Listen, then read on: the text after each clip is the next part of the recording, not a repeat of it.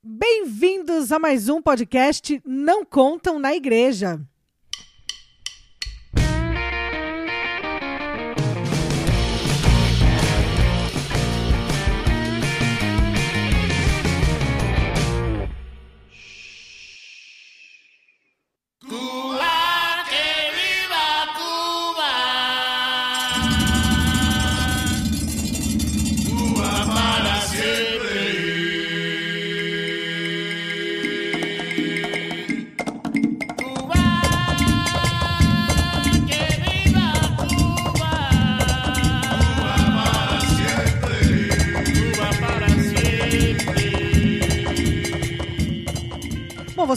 Conhece a minha voz. Eu sou Ali Romeiro e a minha frase é Cuba para Cristo. E aí vocês vão se apresentar e vão ter que falar alguma frase que marcou essa viagem que nós fizemos. Eu sou a Maiba e a minha frase é um cu dá para todos. Oh. Vai- meu Deus, Vamos podcast explicar, gente, gospel vai, Gente, vai começar bem. Isso daqui não deixou de ser um podcast cristão. A gente vai explicar tudo isso. Se tem cantor cristão, cantora cristã matando o marido, por que, que não pode pôr uma frase dessa? Eu sou Estevão. Por favor, Jesus! O autor de Por favor, Jesus agora quer falar. Meu nome é Lucas e, na verdade, não é uma frase, é uma música. que é. Ah, leleque, leque, leque, leque, leque, leque, leque, pregando, pregando, pregando pro lado, pregando, pregando, pregando pro outro. Eu não lembro do restante. Pregando por toda Cuba, quero ver a igreja, Igreja toda. Isso, Nossa, foi uma viagem bem gospel, já dá pra ver. isso. Oi, gente, meu nome é Dandara e a frase que me lembra a viagem é: Quem nessa viagem? Eu tô impressionada porque eu tava com medo de não saber frase nenhuma. Tem muita frase. Meu nome é Diego e eu não tenho uma frase, mas o que me lembra muito a viagem é Luca, Luca, Luca, Luca! Não, e vaca também, é pra você falar Vaca, vaca. vaca, vaca, vaca, vaca, vaca. Diego, Sim. você é o rei das frases. Você tinha que falar que é um honor estar aqui. É Essas me envergonham. Essas me envergonham. Mas a gente vai falar delas ao longo da gravação. Fique tranquilo. Eh, Mi nombre es Tatiana. Bom, uma frase para essa viagem: Paladar de Maria.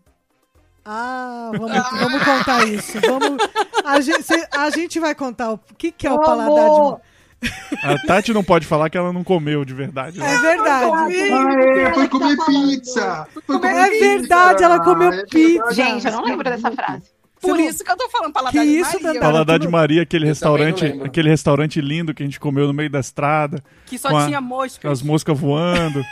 e que aí, tinha que comer, tinha que fechar a boca rápido, senão a mosca entrava. Bom, gente, tem, tem mais gente que, que era pra estar aqui, mas não conseguiu gravar hoje conosco. é, que é o Renato, que agora virou o Johnny Depp brasileiro. E o Thiago, que na verdade a gente chama ele de cangaço. E a pessoa mais amada, mais querida, que é a Josi, que não está aqui conosco. é, já fez um ano já que infelizmente ela faleceu. Mas a gente teve o privilégio, a honra de ter convivido com ela. E ela foi, tipo, a cereja do bolo nessa viagem que nós fizemos para Cuba. Ela foi, tipo, muito sensacional e a gente vai falar bastante dela e das histórias dela também aqui ao longo desse programa. esse foi o grupo mais doido. A gente fez algumas viagens, Foi. né?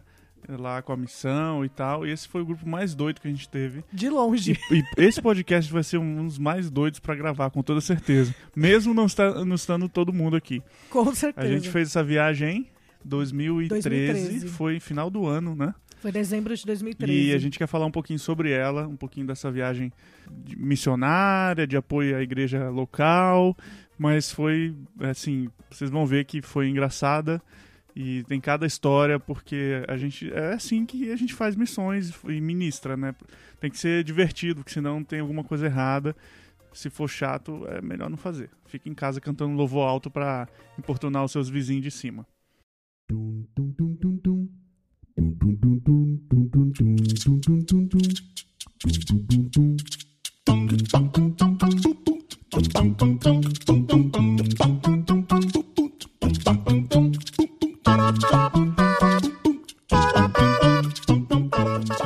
Bom, nós fomos então para Cuba, acho que vocês já perceberam a essa altura, né, que a gente foi para Cuba.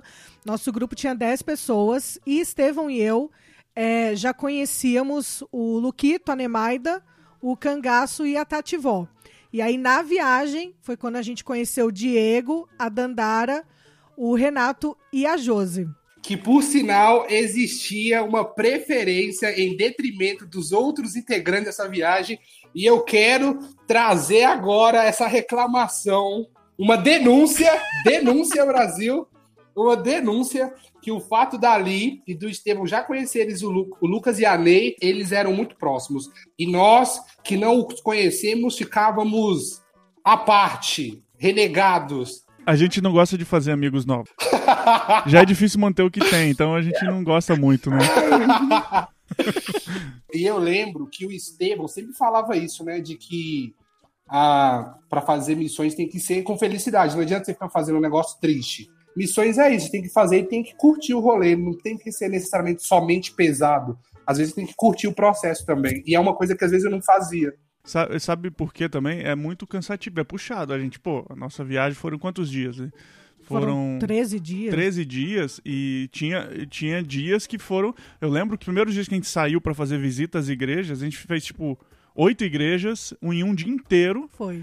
É, a gente não comeu direito. Cara, foi uma loucura. A gente tava podre viajando de van o dia todo. Se não fosse divertido, ia ser muito difícil. É, lógico, a gente é crente, é espiritual, a gente ora, a gente orava bastante lá, né, o tempo todo. Mas assim, é, esses momentos leves também facilitavam pra nós é, suportar ou passar por tudo aquilo. Até porque a gente é jovem, né? É, senão, velho, ia ser muito difícil. Não, e, gente, com o Diego não tem como não ser divertido, né? Você tem o Diego, que é uma fábrica de pérolas. Cada hora era uma pérola diferente que ele soltava e que fazia a gente rir. E aí você tem o Luquito também, né, cara? E a, jo e a Josi também, né, E gente? a Josi, isso que eu ia falar, era o Diego, o Lucas e a Josi. Não, cara, falar da Josi, a gente ia ficar aqui é, uma hora falando só dela. Tinha que ser um podcast só dela. falar da Josi, né, gente?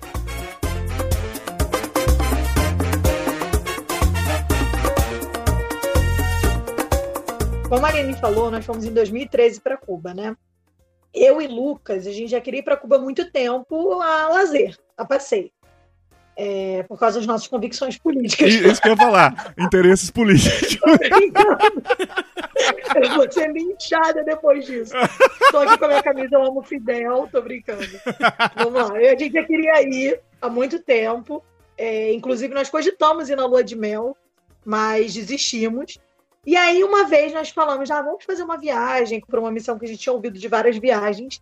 E aí, quando eu abri para ver quais eram as viagens do ano, tinha aqui uma viagem em dezembro, que era de contrabando de Bíblias. E aí eu e o Lucas já falamos, quero ir nessa viagem, mas não tinha um país. E eu e o Lucas já querendo ir na viagem, a gente mandou um e-mail para perguntar qual era o país, e aí responderam pra gente que era Cuba. Quando veio a resposta do e-mail, e o Lucas a gente já falou, cara, a gente vai mover céus e terra, juntar esse dinheiro, mas a gente precisa ir nessa viagem. Então, pra mim, a minha experiência foi muito aleatória, assim, porque eu tava. Eu estava. Eu tinha voltado de, uma, de um projeto missionário na África e eu tava querendo fazer uma outra viagem missionária com a organização. E aí, como eu já sabia que a organização tinha algumas viagens, eu comecei a pesquisar as viagens que ela ia fazer. E eu lembro que bem no período que eu tava pesquisando, tava rolando essa viagem de, de Cuba. Tanto que eu fui nessa viagem em dezembro, junho eu fui na viagem com a organização para Colômbia e dezembro eu fui por Oriente Médio com eles. Então foi tipo assim, uma, um ano que eu estava muito disposto a me envolver em viagens com a organização. Então não foi uma parada assim, ah, eu sempre quis conhecer Cuba, não, nunca tive essa pretensão, mas calhou no momento que eu estava vivendo e com a expectativa que eu estava tendo de querer fazer um projeto missionário junto com a organização que eu já queria fazer há muito tempo. E rico, né, gente? Rico, porque em um ano a pessoa vai pra Cuba, vai pra Colômbia, vai por Oriente Médio. Então, assim, a gente vai deixar o contato do Diego, porque é o tipo de amizade pra você levar pra sua vida. Uma amizade sincera e duradoura. É. então, gente, eu tinha feito uma viagem ah, há dois anos antes da, da viagem para Cuba. E aí eu juntei uma grana, falei, agora eu quero fazer outra viagem missionária. É, porque eu não sei se vocês sabem, não lembro se eu falei isso pra vocês é, quando a gente foi pra Cuba, mas eu detestava missionário, né? E essa minha primeira viagem, antes de ir pra Cuba, eu, Deus começou a falar no meu coração, foi muito importante a viagem que eu fiz pra Argentina. Levantei o dinheiro durante é, uns dois anos aí, que era de mesada, consegui para Cuba assim com o valor que os meus pais me davam. Juntei esse dinheiro e surgiu a oportunidade de ir para Cuba. E aí eu falei: "Ah, vamos lá, né?" Só que para mim foi muito estranho porque eu não conhecia nenhum de vocês. Cheguei lá, a gente se conheceu no dia de viajar, né? Bom, gente, é, eu fui para essa viagem porque eu já me envolvia com a parte dos cristãos perseguidos através de uma, uma organização e eu tinha muito desejo de encontrar com um cristão perseguido, de, de estar em um país, né, para poder verificar, ver essa questão dessa realidade do que eles passavam. E quando eu vi a questão do contrabando de Bíblias, eu achei aquilo super interessante, porque eu acabado, tinha acabado de ler um livro falando sobre o contrabandista de Deus, e eu falei, puxa, quero muito fazer essa viagem, mas eu não tinha mesada, eu não tinha dinheiro, né, para fazer diversas viagens no ano. E eu tinha uma filhinha, de, na época a Analice tinha dois anos de idade, então eu e o Marco a gente ainda estava. Eh, tinha recém voltado para o Rio, a gente estava ainda. questões financeiras bem complicadas. E eu falei assim: ah, não vou mais para essa viagem, não, isso não é mais para mim, vou continuar daqui. E teve um evento dessa organização aqui no Rio, um dos coordenadores da época, ele virou para mim e falou: Você vai nessa viagem de Cuba, não vai? E eu falei: Não, não tenho condições. Ele falou: Cara, vende camisa, vende camisa, vende coisas. Levanta esse dinheiro, você precisa ir. Eu sinto que é para você ir. E foi o que eu fiz. Sentei com o Marco, o Marco me deu todo apoio. Começamos a vender camisas e fui para várias igrejas vendendo camisas. Sim, eu consegui todo o dinheiro através de ofertas de amigos e de venda de camisa, venda de, de, de coisas né, que a gente inventava para vender. E foi algo marcante, de fato, algo muito marcante. É, deixar minha filha aqui de dois anos, com dois aninhos de idade. É, vocês sabem que minha mãe não foi muito a favor. minha mãe me, me xingava o tempo todo, dizendo que isso era uma palhaçada. Isso não existe, não. Cristão perseguido não existe. E, mas, graças a Deus, o Marco sempre me deu todo apoio. E uma das coisas que me marcou muito quando eu cheguei em Cuba, no primeiro dia que nós é, chegamos lá e nós fomos para aquele culto, é, foi que Deus falou assim, no dia seguinte, na verdade, né, Deus falou fortemente, usando uma moça, Deus falou fortemente para mim, não se preocupa com a tua família do Brasil. Então, assim, ninguém sabia que eu tinha deixado família no Brasil e minha mãe na minha cabeça reclamando, né?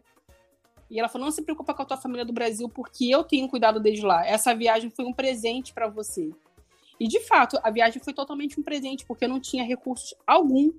E eu consegui levantar recursos para pagar a viagem, e consegui levantar recursos para ter para dar oferta lá e ainda para poder comprar coisas para mim, assim, de viagens, de necessidade. Não estranhe se a gente não falar nomes de organização aqui. A gente não vai fazer algumas conexões de propósito, não é, não é por nada além de questão de segurança, sabe? Então, alguns nomes e, e são a gente está aqui no Brasil, a gente está aqui nos Estados Unidos, o povo está no Brasil, tá todo mundo de boa. Mas ainda tem, os nossos amigos ainda estão lá em Cuba, né? Então a situação melhorou, mas não uh, mudou muito ainda. Então é por isso. Então não estranhe se faltar alguns nomes aqui na, no nosso relato de hoje.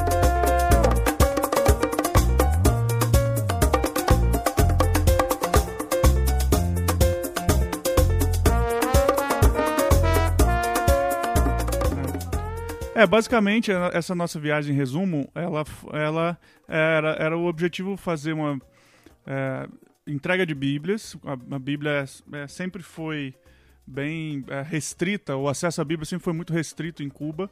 Então, o nosso objetivo principal era levar essas Bíblias para uma denominação local e, ao mesmo tempo, fazer visitas a pastores e essas igrejas para fortalecer. Não é fortalecer qual é a palavra aqui? Encorajar uh, o povo de lá, né? Então, a gente foi nesse grupo de 10 pessoas. O objetivo era viajar quase toda Cuba, né? Atravessar a ilha de ponta a ponta nesse, nesses dias visitando as igrejas, né? Então, foi para isso que a gente foi para lá, né? Foi isso mesmo. E aí, é, bom, como a gente já falou, Uma parte do grupo já se conhecia, a outra parte não. A gente viajou à noite, aí de manhã a gente se encontrou, nós passamos o dia juntos, que foi quando a gente se conheceu, porque pessoas aí de diferentes partes do Brasil. E a gente passou o dia em treinamento. Então, treinamento assim de como fazer as nossas malas, por exemplo, de um contexto histórico do país, do que responder se parassem a gente na, na imigração, na alfândega. É, então foi, foi bem isso que a gente fez. E aí, além de Bíblias, nós também levamos algumas doações, como roupas, papel higiênico, material escolar, brinquedo, doces, remédios, produtos de higiene pessoal também. Então a gente ali se ajudou a fazer as malas tal. E fomos para o aeroporto. Primeiro voo, é, a gente fez conexão na Colômbia e a gente tava, tipo assim, super animado e conversando e não sei o quê, e já rindo de algumas coisas, já fazendo palhaçadas. Ah, e já temos um primeiro milagre para contar, gente. A gente levou 210 Bíblias, o nosso grupo todo, e nenhuma mala excedeu o excesso de bagagem. Aline, você tem certeza desse número? Sim, 210. Sim. Nossa, eu jurava que era mais, porque eu, eu tinha na minha cabeça que, que as, cada denominação podia é, comprar por ano 300 Bíblias e que a gente tinha levado 330. Não sei porque eu tinha isso na minha cabeça. E as denominações tinham números variados para comprar a Bíblia. Tipo, não era. Todo mundo tinha 300. Então, mas eu me lembro deles, da, do povo da LEC, falar que eles tinham. No ano anterior, tinham conseguido comprar só 200 Bíblias, que foi exatamente o que a gente levou. De 800 convertidos que eles tinham tido, tipo, eles só tinham conseguido comprar 200 Bíblias. É melhor a Nemaida continuar com, essa, com, esse, com esse número, porque valoriza o testemunho. Mais Bíblia, mais valorizado o testemunho, a obra missionária. É, eu também É. acho. Vamos falar, vamos levar 330. Eu gostei de 330. Vamos falar 200 Bíblias cada um, então, logo, né? Então, assim, a gente já foi ali super rindo e tal, e altas histórias já. Na Colômbia, a gente também ficou bastante tempo em conexão na Colômbia. A gente ficou conversando, se conhecendo e tudo mais. Mas aí, gente, quando pegamos o avião pra Cuba, de fato, pra Havana, foram acho que umas três horas de voo, se eu não tô enganada, e foram as três horas que a gente ficou em silêncio absoluto. Tenso, foi tenso. Cara, a gente ficou muito tenso o voo inteiro. A gente não falava, a gente. Meu Deus, e se pegarem a gente? E se parar a gente na alfândega? E o que, que a gente faz? E não sei o quê. E aí a gente já tinha combinado que nós íamos passar separadamente, porque foi até a instrução que nós recebemos, de passarmos separadamente, a não ser os casais, né? Então, Lu- Luquito e Nemaida e passaram juntos, Estevão e eu passamos juntos. Mas de resto, assim, passa separado, pega a mala e sai do aeroporto e fica esperando a gente. Esse era o Ia ter combinado. um ônibus esperando do outro lado, do, na saída do aeroporto. Exatamente. Ia ter, ia ter uma van, ia ter um ônibus lá esperando a gente pra levar a gente pro hotel. Porque a a- as duas primeiras noites, se eu não tô enganada, a gente passou num hotel. Aí, beleza. Pegamos as coisas, passamos, Nós, plenos. eu, eu e você fomos os últimos. Foi. Passou tipo o voo inteiro e, foi, e depois a gente, né? Teve essa tensão também, porque no treinamento a gente tinha falado que se uma pessoa demorasse muito para passar, para o resto do grupo ir embora. Porque se a pessoa ficasse é, para verem a mala e tal, podiam querer pegar tudo que estava na mala de todo mundo. Então, os e ali não, não, não chegavam e o grupo inteiro lá fora pensando: vamos Não, o embora. grupo inteiro Não, mas, não? gente, não, o grupo não, não. inteiro não. Tava O você, Luquita e e Tati. Lucas. É, exatamente, É, porque o mas resto tava lá. gente, Só não? nós três. Mas também, assim, é, é, va- E é Tati válido querendo ir falar. embora de qualquer jeito. A Tati queria ir embora de qualquer jeito. É válido lembrar que quando eu passei, a minha mala estava arrebentada e aquela parte ali do, ta- tava com uma, um- uma rúbrica de alguém, alguém rabiscou. Aí eu É, olhei a mala alguém viu a mala. Alguém viu a mala, normal. E a mulher, quando eu ia passar, quando a gente passa pra sair da, da alfândega, a, a gente entrega aquele papel, a mulher fica falando um monte de coisa comigo, eu falei que não tava compreendendo nada e consegui passar. E aí a mala do Lucas e da Neymar não tava nada escrito. E a gente ficou lá do lado de fora. Aí vocês lembram que aquela mulher, uma grandona com cabelo enorme, Vem ficou o atrás. todo olhando pra nós três. Ela E depois ficou o rondando. guardinha Rondando, é. parado na nossa frente, rondando a gente. Aí a gente falou, cara, esses caras estão olhando pra gente, melhor a gente meter o pé. E nada da Aline parecia, nada do, do, do, do Estevam, ninguém, ninguém aparecia. Ficou só nós três lá, tipo assim, meia, mas com mais de meia hora lá, lá fora sozinhos. Aí que a gente resolveu meter o pé e ir embora, porque o guarda ficou rondando a gente. O aeroporto era muito precário. Tipo, Era uma rodoviária, gente. Porque é um aeroporto só pra parte da América Latina, lembra? É, e era um voo que chegou só ali, que era só o nosso. A fila gigantesca, nu- nunca diminuía aquela fila pra, pra pegar o carimbo do passaporte. Sim. E era realmente uma rodoviária de interior do Brasil, assim. Eu não sei se alguém lembra, mas eu lembro que quando a gente tava na fila e que uma oração que. Irmão André, contrabandista de Deus. Uma das orações que ele fazia era que para que o Senhor cegasse, né? Os, as pessoas que onde ele estava tentando contrabandear a Bíblia e tal. E essa foi a oração que a gente teve, que a oração que eu tava fazendo, assim, para que a gente pudesse passar e que passasse todos e que eles não pegassem ninguém. E eu lembro que na minha frente, assim, na fila, tinha uma menina que era americana. E aí, na hora que ela foi passar, deu mó BO, assim, porque os caras pegaram a mala dela, abriram a mala inteira dela e, tipo, foram revistar pra ver se ela tinha alguma coisa. Não sei se por essa, por essa rixa, mas eu só sei que quando ele viu, quando ele me viu e falou assim, brasileiro, eu falei assim, é, aí você pode passar. Aí, tipo assim, ele passou e nem questionou nada também. Mas é o que você falou, é uma rodoviária de interior. Uma rodoviária de interior cheia de cachorro treinado, né? Cheia. Eu nunca vi tanto cachorro no aeroporto que nem eu vi lá. Daí, gente, Estevão e eu passamos. E aí a gente encontra Diego, Dandara, Josi, Renato, Cangaço. Cadê Lucas, Tati e Nemaida? E ninguém sabia deles. E ninguém sabia porque deles. ninguém tinha visto. Eles foram os primeiros a passar e sumiram. Mano, e Estevão tentando ligar e não conseguia. A gente assim, mano, será que os três ficaram presos na, na alfândega? Será que levaram eles pra salinha? E não sei Eu rodei aquele aeroporto inteiro, em cinco minutos, claro, várias vezes. Várias vezes. E nada perguntei deles. pra pessoas, o povo com medo de guarda, eu perguntei pra todos os guardas lá, eu acho. E nada deles, gente, nada deles. Aí até que Eu consegui ligar. o Estevão conseguiu ligar e eles, ah, a gente já tá aqui no hotel. A gente Pegamos ficou- um táxi. Pegamos um táxi e estamos aqui no hotel.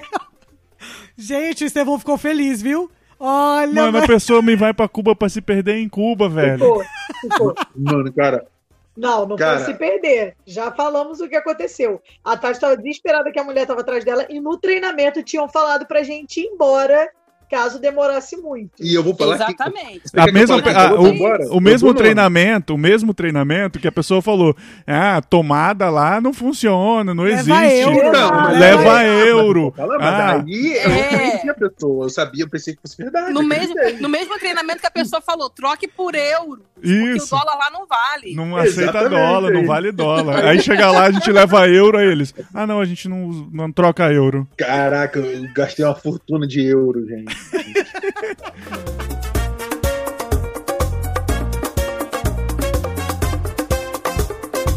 Eu, eu fiquei meio bolado no início. Por a gente ter chegado do jeito que chegou, e saiu correndo de táxi pra chegar no hotel, cara, eu me senti muito. Eu falei, cara, tô fazendo uma coisa ilegal. E, não, E não é você estava, disso. e você estava, na verdade. Ih, mas não, não era. tava, não tava. Você não estava tava. legal. Tava com as bíblias, É, você exato. tava ilegal. Estava. Isso, é, tava Ok, mas isso durou, tipo, quando a gente jantou à noite, porque eu tava morrendo de fome, já passou.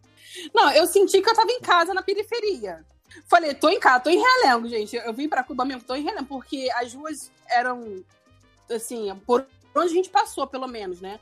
Não eram tão bonitas como apareceu nos filmes. Depois a gente conheceu o lado bonito de Cuba. Mas o lado que a gente tava, eu falei, gente, não é tão assim como o povo falava, não. De fato, isso aqui é bem complicado. Lugar é feio. Algumas, alguns lugares por onde a gente passou.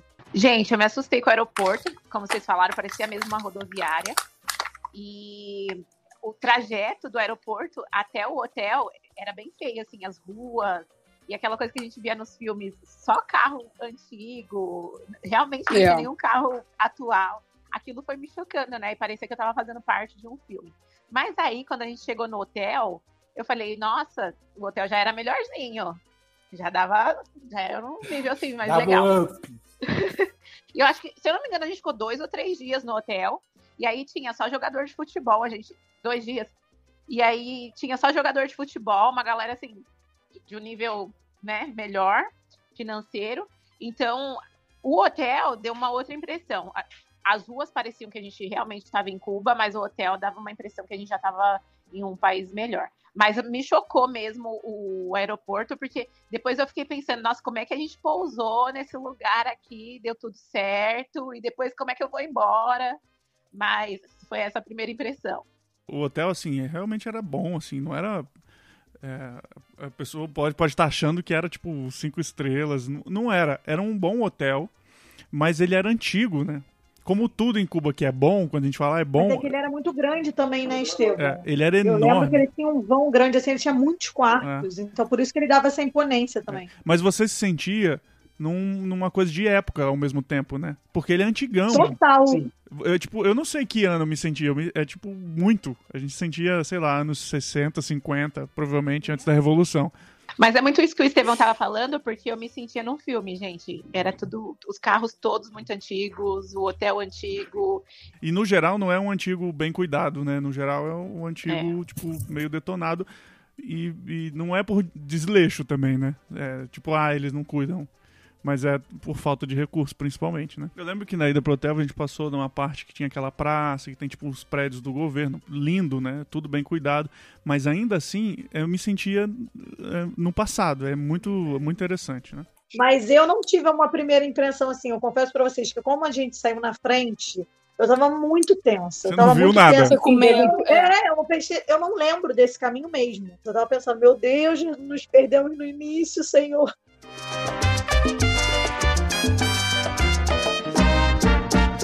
A gente foi pra lá pra trabalhar basicamente com uma denominação só. É, eu vou falar o nome da denominação porque, é, beleza, não falar o nome, a gente não fala o nome das pessoas específicas, né? Então a gente foi lá trabalhar com uma denominação que é uma de- denominação é, cubana que nasceu em Cuba, que é a LEC, é o melhor nome, Liga Evangélica Cubana. E então nós tivemos todo esse tempo, tudo o que a gente fez foi junto com essa denominação. Então, logo no início, é, eu fui lá. Quem, a gente não foi todo mundo lá. Não, foi a gente e o Luquita e a Nemaida. É. Que a, Ne- a Nemaida a foi Nemaida a tradutora. era a tradutora oficial, né? Do nosso grupo. Aí vocês já começam a ver como que a viagem se desenhou, tá? A denúncia que começou no início desse programa vai se construindo Não, mas ao longo dos. Não, gente, mas, no gente- final desse podcast, no final desse podcast, a gente vai ter que fazer uma oração de cura e libertação. É, vamos- Diego, realmente. Tem têm o coração isso. dele. É porque o que acontece? Na viagem só eu falava espanhol. Ninguém tinha dito isso antes. Eu Diego, descobri isso na não. viagem. Diego falou que falava Ah, não, espanhol. Diego. Mas aí quando a gente foi ver o espanhol dele, a gente falou: Meu Deus, alguém precisa falar pra ele que ele não fala espanhol. Então, Nemaida, você vai continuar sendo a tradutora oficial. É porque a gente ficou né, no hotel, né, Estevão? Porque dizem que é muito comum eles verem estrangeiros que chegam para onde eles vão se hospedar nesses primeiros dias. E a gente não queria levantar nenhuma suspeita, então a gente ficou no hotel. É. Depois que a gente foi na igreja, né, para começar o trabalho. É. É, mas a gente chegou, eu lembro que a gente já foi logo lá pra acertar, porque olha só, as coisas eram muito difíceis, gente. Hoje é, ainda tem, hoje já é mais fácil falar com o pessoal de Cuba, eles têm Facebook, e-mail fácil, na época não era. O que, que a gente tinha que fazer pra, a gente acertou toda a viagem é, do Brasil mandando carta por gente de outra missão que ia pra Cuba constantemente. Era assim, a gente mandava, eles entregavam a carta, acertava, voltava. Porque era muito difícil o contato. Então a gente foi com as coisas mais ou menos acertadas, mas nada muito combinado no detalhe. Então chegamos lá, a gente teve que ir na igreja para sentar eh, com a pessoa responsável para definir a nossa agenda. E assim, ela tava meio perdida quando a gente chegou lá. Tipo, ela meio que não sabia muito bem, muito bem o que a gente ia fazer, os dias, o que a gente queria. Tipo, tava, foi muito louco, né? Não, e detalhe, o filho dela que ia nos acompanhar, que ia ser tipo o nosso guia, a- o, o filhinho dele tinha nascido um dia antes da gente chegar. É, então ela não sabia muito bem o que a gente queria, o que a gente ia fazer, e a pessoa que estaria junto com a gente não poderia mais. É, aí, naquela noite, ela foi, separou uma outra pessoa, um outro rapaz, que foi o nosso guia para nos acompanhar. Vamos chamar ele de Antônio. Então, separou o Antônio para nos acompanhar e tal. E ele era jovem, assim, tipo, mais novo que a gente um pouco ainda. é um né? pouco mais novo que a gente. É, só um, um outro parênteses. A gente, então, como eu falei no início, o nosso objetivo era atravessar a ilha visitando as igrejas. A gente ia ter que contratar a van para fazer isso durante esses dias todos. A gente ia dormir nas igrejas ou na casa dos irmãos durante todo esse caminho, né? E não tinha van disponível. Aí, tipo assim, ah, vamos arrumar uma van com a igreja adventista. Beleza? Só que a adventista, o sétimo dia, para no sábado. E a gente queria sair já, tipo, no dia seguinte, só que não podia, que a van tinha que descansar, porque não podia sair por causa do sábado. Vocês lembram disso? Então, tipo, a nossa viagem atrasou uns Verdade. dias porque não tinha a van disponível porque ela tava descansando. E, É e beleza. E era uma única van que tinha disponível. Então, esses dois dias no hotel, ficamos por ali organizando tudo. Passamos um dia inteiro fazendo visitas a igrejas, lembra? Com, com aquele presbítero Foi. que a gente visitou oito igrejas no mesmo dia. A gente comeu só de manhãzinha cedo e depois tardão da noite e foi uma loucura, gente. Foi. Uma loucura. A gente já, já explica mais o que a gente fazia em cada visita, mas a gente não parava. E por- quando a gente ia viajando, assim, era um lugar mais é, doido que o outro, mais pobre do que o outro, igrejas menores, histórias assim impressionantes. E passamos esse dia e depois nós saímos do hotel e, e nos dividimos para dormir na casa dos pastores. Foi dividido e com parceiros, né? E eu fui com a Dandara. Dandara foi minha parceira. E Dandara é testemunha ocular dessa viagem de que tudo que estão falando contra a minha pessoa, me denegrindo, falando mal de mim, que eu não falava espanhol, Dandara é testemunha que eu preguei na igreja em espanhol, hablando em espanhol. Ai, gente, que situação, que dia, que noite. Ele ficou 40 minutos falando. Final, Eu acho que ninguém tinha entendido nada. A pastora, a pastora olhou pra ele, agradeceu. Eu acho que ela foi pensar três vezes antes de aceitar outro brasileiro que falava espanhol.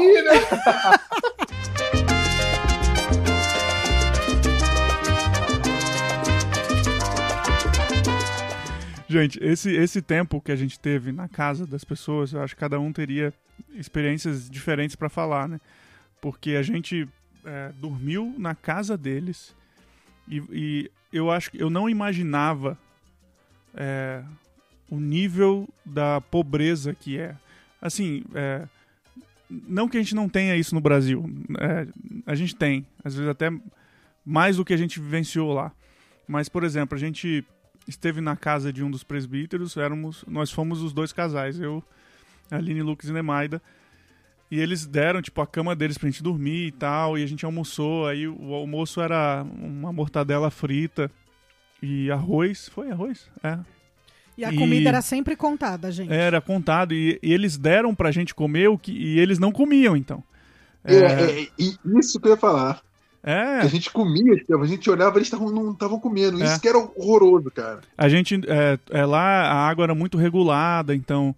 é, também a descarga, então você. Um dia você não podia tomar banho, ou então se dava muita descarga não tinha água. Tive, E, tive uma caganeira, gente. Aí o que, que a gente faz? Toma banho ou dá descarga? Dá descarga, né, gente? e aí ela dá tantas descargas e o grupo todo não toma banho, né? Exatamente. Mas Ai, a gente, a gente pôde estar junto deles, assim, muito de perto. De dormir na casa deles e visitar as igrejas. E, e quando a gente foi para Como a gente estava separado e não tinha van, e e eles não têm carro, assim, né? A gente ia para as igrejas usando esses táxis velho ou, ou busão, assim. A gente foi nesses táxis antigos, né? E só ah, a primeira experiência que a gente teve foi nessa aí, a gente pegou um desses carros velhos, são carros dos anos 50, com peças que já, sei lá, são remendadas mil vezes. E, meu, tava todo mundo sentado nesse carro, nós quatro, né? Mais o, o presbítero e o motorista. Eu sei que o cara passou num mega buraco e quebrou o eixo do carro. O eixo do carro. Isso aí eu nunca vi acontecer. Quebrar o eixo. Quebrou o eixo do carro. E, tipo, a gente teve O que. carro ficou torto, você É? lembra? A gente teve que o carro descer. ficou torto, parado no meio da rua. É? E desceu, é. E aí, tipo, eu fiquei pensando, mano, a gente quebrou o eixo do carro do cara. Quando ele vai consertar isso, né, cara? Nunca, né? Nunca mais, pô. Esse carro virou museu lá, pô. Tá parado no meio da rua lá. Não, que hoje. nada, eles arrumam, de- eles dão um jeito, cara. O negócio, eles dão um jeito, é tudo remendado. E é, foi assim, logo de cara, as primeiras experiências já foi impactante, né? Algo também que me marcou muito foi quando eh, teve essa divisão. Eu fui com a Josi para casa de um pastor. E chegando lá, eles eh, foram dar algo pra gente comer, né? Que é o jantar, digamos assim. Então ele pegou duas bananas e partiu no meio. E deu, botou um copo de leite. E deu, tinha um filho, o filhinho dele estava sentado na mesa e deu assim um copo de leite pro filho. Mas as duas bananas ele deixou para mim e pra Josi. Aí o menino ia pegar a, a, metade da banana. Aí o pai falou: não, não, não, falando que era pra gente. Aí o menino não pegou. Eu falei: não, eu tô sem fome, pode pegar, é, pode comer. Eu tomei só do copo de leite. Aí o menino: pode, pode. Todo assim, bobo, porque podia comer a banana. E eu fiquei: meu Deus, o que, que eu tô fazendo aqui? Assim, é, é, o, o que, exatamente isso. O que eles tinham, que era o pouco que eles tinham, eles compartilhavam com a gente e até deixavam de comer por conta da gente. E na hora do banho, a gente, na hora de tomar banho, eles mandaram a gente tomar banho primeiro. Logo assim, a gente só vai entender isso depois, né? Quando passa. Então, assim, eles mandaram a gente tomar banho primeiro, eu e a Josi, porque se sobrasse água, as outras crianças poderiam utilizar o banheiro. E não sobrou, né? Óbvio. A Josi tomamos banho, a gente não sabia. Tomamos banho, vamos no banheiro, fizemos descarga. E acabou que não tinha mais água para eles usarem.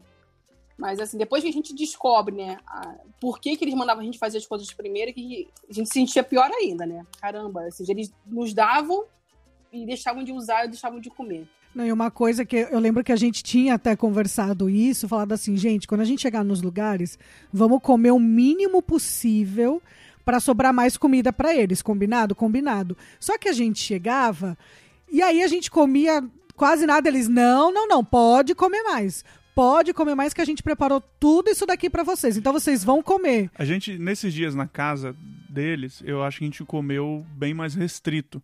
Mas no geral, quando a gente estava todo mundo viajando junto, eles já preparavam um almoço enorme para todo mundo, né?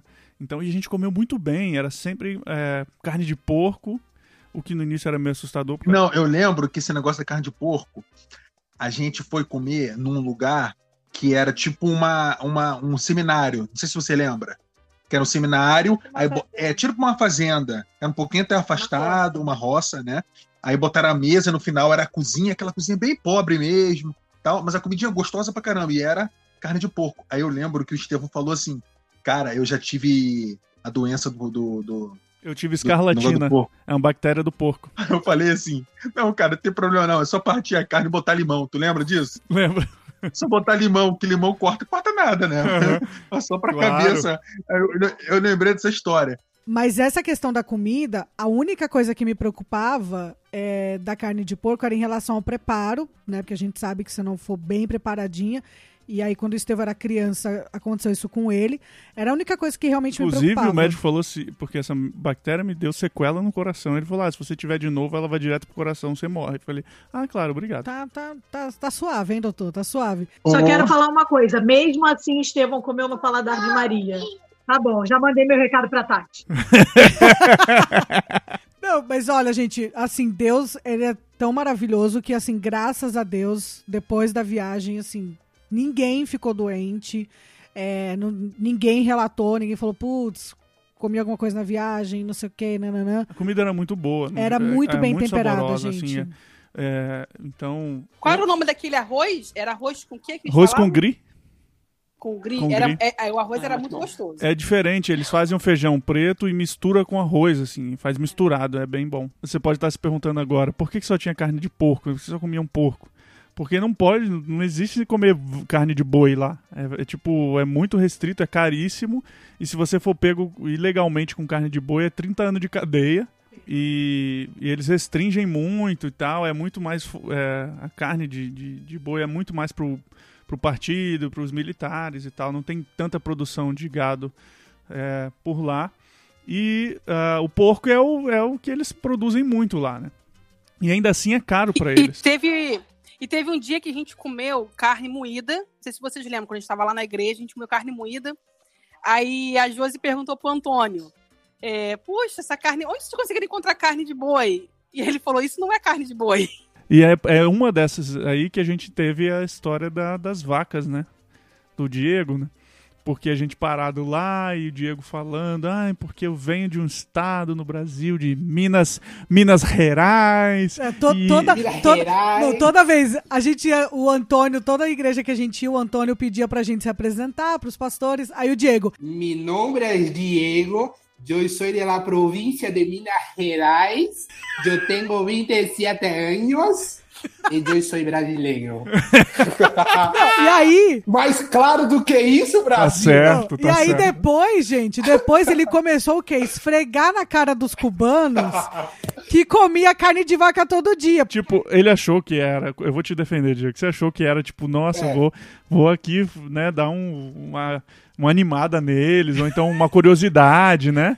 E aí. É, contar um pouco da cultura local. Não, é. cara, foi aí quando ele me vem e fala assim, não, lá eu como vaca, to, boi todo dia, todo lado você olha tem vaca, Aí muitas fincas, muitas muita fazenda. fincas. Aí a gente olhou pro, pro cubano e saiu uma lágrima do olho dele assim, né? tipo, ah, você tem muitas vacas. E o, o Antônio, durante as estradas, né, quando a gente percorreu Cuba, durante o caminho, aparecia, tipo assim, uma vaca, ele, vaca! É, Aí, daqui a pouco, vaca! Toda vez que ele via, parecia um evento, um evento. É. Cada vez que ele via uma vaca, ele finalizava. A gente não aguentava mais, porque a gente estava muito cansado. Então a gente também queria aproveitar o tempo ali de viagem para dar uma cochilada na van. E Antônio não deixava a gente. Ele queria ficar mostrando o mapa, ele queria ficar mostrando os louvores. Ele não deixava. E aí, toda vez, a gente pegando no sono, ele, mira, mira, uma vaca, uma vaca, uma vaca. Cara, chegou um Ele queria animar momento. a viagem, ele queria Não. animar a viagem. Chegou um momento que a Tati Vó falou: Eu não aguento mais, cara. Eu vou virar pra ele e vou falar: eu, eu não preciso disso.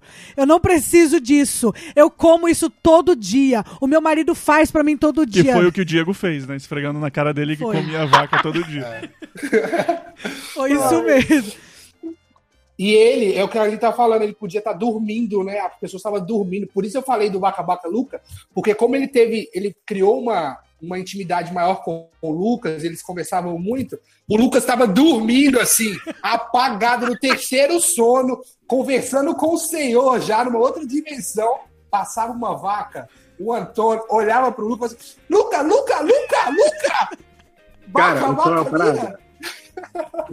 Sorte é que eu sou criado, eu que eu casei com a Nemaida. Então eu já sei, então eu acordo, eu acordo tranquilo. O meu filho também grita também para acordar, então eu tranquilo. Agora, porque senão ele vai cada susto, cara, imagina. Era muito bizarro mesmo. Era, era exatamente isso. Os dois eram super elétricos, então eles encaixaram muito bem. Cara, foi. Foi, não, foi uma dupla perfeita. O Luquito e o Antônio, uma dupla perfeita.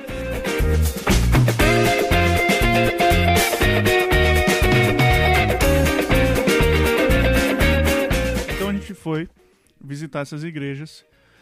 É, a gente não vai falar de todas, a gente nem lembra. Eu tenho ainda o meu caderninho que eu anotei os pedidos de oração da maioria delas que a gente foi. Mas é, como funciona em Cuba? Basicamente, você não pode abrir igrejas novas na ilha. Então as igrejas que tem lá são igrejas, igrejas templo, são igrejas da época da pré-revolução que têm autorização de funcionar e às vezes eles conseguem autorização de reforma, mas expandir é muito difícil. Eles até conseguem, mas é difícil. Então você tem igrejas por lá, por todo lado. Então você tem Batista, você tem Congregacional, você tem Metodista, você tem a Liga Evangélica Cubana. Mas a maior parte das igrejas são igrejas domésticas, eles chamam de casas culto. Então, basicamente, você começa uma igreja na sua casa e o grupo vai crescendo, vai, vai reunindo, você derruba as paredes e vira um templo é, meio que ilegal. O governo vai cobrar ah, do pastor, da igreja, um aluguel. Veja bem, você tem a sua casa, você tem que pagar para o governo para poder ter lá essas reuniões. E aí é meio que vigiado, tem toda essa questão de vigilância, né? Mas você não pode construir um templo, ou você também não pode. Se você tem um templo, se a sua igreja tem um templo, você não pode simplesmente expandir. E a gente estava, então, como a Aline vai falar, a gente foi então no domingo, no primeiro culto, que é na sede ah, nacional dessa, dessa denominação da Liga Evangélica Cubana. Basicamente é um prédio que cabe no templo, sei lá, 300 pessoas, né, Li? Mas vai mais de mil, duas mil pessoas no culto todo domingo. A gente chegou na igreja, a gente estava já dormindo na igreja, né? E a gente chegou, tipo, desceu, tava tendo escola bíblica dominical de mulheres no templo. Tinha 300 mulheres na escola dominical. Impressionante, né? E a gente estava então nesse primeiro culto lá. Foi, foi isso mesmo. E aí, no domingo anterior, havia sido o dia da Bíblia. E aí eles fizeram toda uma semana de comemoração do dia da Bíblia. E aí, naquele primeiro culto que nós assistimos, foi o encerramento. Então foi um culto assim diferente, primeiro que assim, o louvor, a gente já pirou no louvor, o louvor todo ali em salsa cubana, cheio de percussão, de ritmo, de dança, e a gente já ficou, tipo, maluco lá, tipo, ah, não quero mais sair daqui nunca mais. Se eu tiver, se eu achar fácil, eu vou pôr o som no fundo aqui.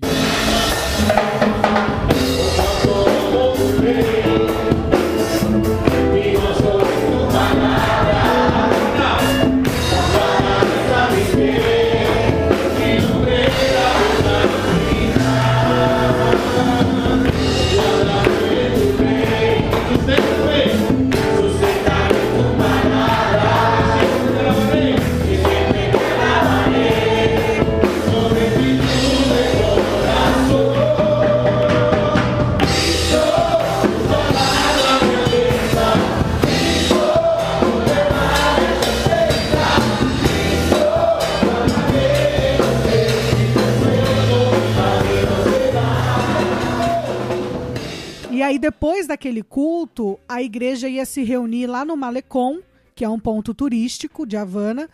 É tipo um calçadão. Tipo cal- É, Calçadão é tipo o, o calçadão é gigante. tem areia, né? Isso, não é uma praia de É areia, mar. você não entra e tal, mas é, é bem famoso, é ponto turístico famosão lá, né? Tem o Isso. forte perto e tal, né? A parte de, de Havana Vieja também, né? A gente ia ficar lá, nesse sentado ali nesse calçadão tinha uma mureta, a gente ia fazer um cordão humano mesmo e por uma hora ficar lendo a Bíblia. Então, depois a gente foi pra lá e aí a gente fez esse flash mob. E aí vocês é, depois vejam lá no nosso Instagram, a gente vai postar algumas fotos dessa viagem. E aí a gente ficou ali por uma hora sentado lendo a Bíblia, né? E as pessoas passando e tal. E tivemos um momento de oração também. Então foi muito legal. Foi muito legal chegar assim logo de cara e, e já participar é, disso. E aí, então, na segunda-feira foi quando a gente pegou a van, a van terminou o descanso. A van do sétimo dia. A van do sétimo dia terminou o seu descanso e aí a gente pegou pra viajar na segunda-feira. A gente saiu na segunda e voltou na quinta. Não, por isso que Você- a nossa viagem foi até bem cansativa, porque a gente teve que fazer muitas igrejas, Muitas igrejas. é. rodar muito em pouco tempo. É verdade. Foi A gente só não foi pra um estado, né? A gente só não foi pra Guantánamo. É, é, a o- gente é. A ideia era ir até Guantánamo, mas por causa da van que descansa, a gente teve que voltar antes e cancelar o último estado. Não deu. Vocês lembram da, da- da- da- que a gente passou tenso lá com a van? Por um lugar que a gente ia, a gente ia pra outra cidade. Aí passou por uma, ba- uma barricada de policiais, alguma coisa assim, que o motorista falou: fica todo mundo em silêncio, ninguém fala nada, vocês não, gente, vocês são brasileiros, que eu não poderia entrar com vocês aqui. Aí ele desceu e ficou conversando com os caras lá fora, depois a gente seguiu viagem.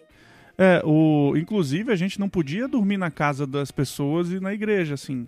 Exato. É, estrangeiro tinha que dormir nas casas específicas para isso, tipo. É, tipo pousadinhas, né, que as pessoas fazem, tem que ter autorização, a gente meio que tava já ali burlando, né, o sistema. Cara, uma coisa, já nessa, ainda nessa parte, eu me lembro que foi aí que a gente começou a descobrir mais a questão de moedas de Cuba, né, porque Cuba tinha, eu sei que eles estão num processo de transição, mas na, na- quando a gente foi, eles tinham duas moedas, que era o, o peso cubano, né, que era o seu P, e tinha o seu C também, que era o Cook, que era a moeda. ah, o Cook era, era a moeda para estrangeiros, né? Ela era equiparada com dólar, é um para um, basicamente. E então, quase quando a gente ia comprar coisas de estrangeiros, era tudo em Cook. Então, se ia comprar uma Coca, era tipo um Cook. É, mas as coisas mais para cubanos era no peso cubano, que era bem mais barato, e, e um Cook valia, tipo, muito. Eu não lembro quanto, mas valia muito. Então, lá numa das primeiras noites que a gente foi comer lá, eu fui comprar pizza, eu não sabia quanto era pizza. Eu falei, mas quanto que é? Em peso cubano e tal. Aí o Antônio só virou e mandou a frase da Nemaida, né? Que era, um cook dá para todos. Só que ele falou muito rápido, gente. Um cuna para todos. Aí a gente. hum, Então, uma moeda, né? Dá para comprar pizza para todo mundo. E realmente dava, era bem barata a pizza. Dava, dava E mesmo. virou uma das frases da, da nossa viagem, né? Com certeza. Aí, gente, no dia seguinte, né, quando nos encontramos às 7 horas da manhã, que era o combinado, eu olho pra Tati e ela tá com uma cara, mas uma cara do tipo assim, eu vou matar alguém. Que eu falei assim, meu Deus do céu, o que, que aconteceu que você tá com essa cara que acordou feliz, acordou abençoada, ungida? Aí ela falou assim: não, eu vou te contar. eu vou te contar o que aconteceu. Aí ela virou e falou: Não, eu vou te contar o que aconteceu.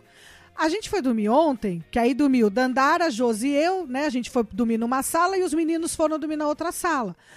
Aí o Antônio virou pra gente e ficou falando: Ah, mas cadê o lençol? Cadê o lençol? Vocês não trouxeram lençol? Aí eu falei: Não, a gente não trouxe lençol. Li, ele acabou com a gente. Ele virou e, tipo, que absurdo, que tipo de missionários são vocês que não viajam com lençol e não sei o quê, nanana. É, e aí, não foi isso? E aí Foi, você até foi. falou assim pra mim: Não, eu vou dar. Qualquer hora eu vou dar uma resposta pra ele. Qualquer... Aí eu, tá, te dá uma Porque, segurada. gente, não é culpa nossa. A gente foi instruído a não levar essas coisas. Exato. Mas não, lá tem. Lá vai ter pra vocês. Então, a gente, por isso a gente não levou. Não levamos nada, travesseiro, É? nada, nada. E Até aí porque o... boa parte da mala era pra levar doações, né? Exato. E até as nossas roupas, a gente usando e ia deixando lá pra eles também. Na verdade, a gente foi instruído a levar duas peças de roupa, praticamente. foi, foi tipo 15 isso. dias a mesma calça. Foi tipo isso. E aí o. Aí eu, Tati, dá uma segurada. O rapaz é cristão perseguido, não sei o quê. Vamos, vamos aqui, vamos na bênção, vamos no. Tá, não sei o quê. E aí foi, gente. Então seguimos viagem e cada igreja que a gente parava, não só nessa viagem, mas mesmo antes, quando a gente se dividiu lá em Havana, cada igreja que a gente visitou, nós deixávamos Bíblias, nós deixávamos por volta de uns 50 dólares de oferta. E na época que a gente foi, o salário deles era 17 dólares por mês. Então, assim, cara, com, eu, aqui com 17 dólares, eu compro uma pizza. 17 dólares aí no Brasil, mesmo o dólar. Uma casa. Você compra uma casa. Mas mesmo o dólar estando alto e você faz a conversão, não dá para você sobreviver com 17 dólares por mês, né? E lá eles sobreviviam com 17 A dólares por gente, mês. a gente teve que dividir as duzentas e poucas bíblias que a gente levou, o dinheiro que a gente tinha de oferta entre todas as igrejas. A gente não sabia quantas ia visitar. No fim, a gente visitou mais de 30. Mas Deus foi multiplicando, assim, por isso a gente falou de multiplicação, né? Foi multiplicando e abençoando, e a gente conseguiu ajudar todas as igrejas, assim, em um valor que pode parecer baixo pra gente, mas pra eles era tipo dois, às vezes três meses de, de trabalho. de trabalho, né? É, então a gente ia fazendo isso. E aí também deixavam os medicamentos, produtos de higiene pessoal. é, enfim, todas as doações que a gente levava, a gente ia deixando nessas igrejas também. E aí, é, o Antônio, ele assim, nas primeiras igrejas, né? Tipo, ele chegava. Aí ele falava, ah, eles são um grupo do Brasil, pedia pra gente se apresentar, cada um se apresentava, aí ele virava e falava, não, pastor, agora deixa eu te falar, eles dizem que são missionários, mas não trazem lençol, pastor. Dá pra acreditar? Eles viajam sem lençol. Eles gente, não eram preparados, né? Ele falava É. que a gente não foi preparado. A gente não levava lençol nem toalha. Ele falava, tipo, eles não vieram preparados. mano, o Antônio super desmoralizava a gente pros pastores, cara. E eu olhava pra Tati, a Tati ficando cada vez mais louca da vida. E eu, tipo assim, Tati, dá uma segurada, menino. O menino é. Deixa, deixa ele falar. A gente, daqui a pouco acaba essa viagem, daqui a pouco a gente vai embora, não tem problema não, tá tudo certo. Aí, beleza. Aí eu sei que. Acho que, tipo assim, no segundo dia, mais ou menos, a gente lá foi visitar Paraná na igreja. E aí a gente tirando as Bíblias e tal, e eu fazendo a contagem quantas Bíblias a gente deixa aqui.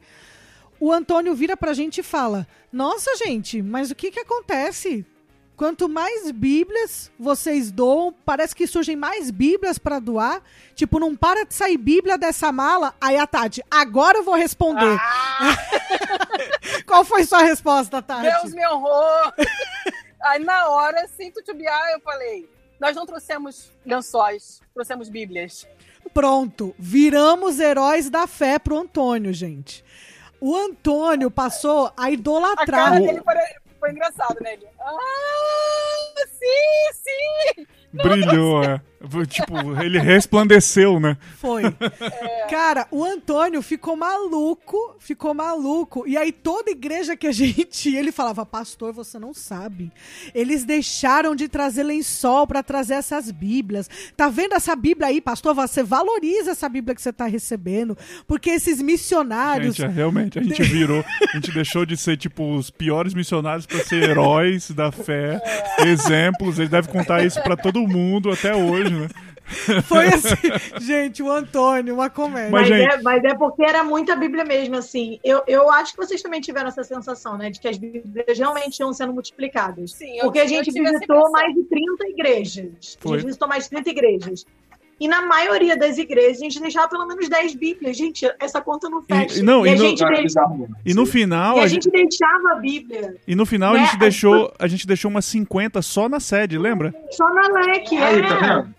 A conta não fecha. Realmente, a gente tinha a sensação de que iam sendo multiplicadas. E eu Sem tenho um contar- vídeo tão Sem lindo. contar aquela, aquela escola missionária que a gente foi e deixou um monte de Bíblia lá com Bota- eles também. Sim, é. Eu tenho um vídeo lindo de uma das igrejas que a gente visitou logo no início, do pastor, que a gente não ia levar a Bíblia. A gente não ia levar a Bíblia, tava só eu, Aline, Estevão é, e Lucas. Foi quando te- teve a divisão no início.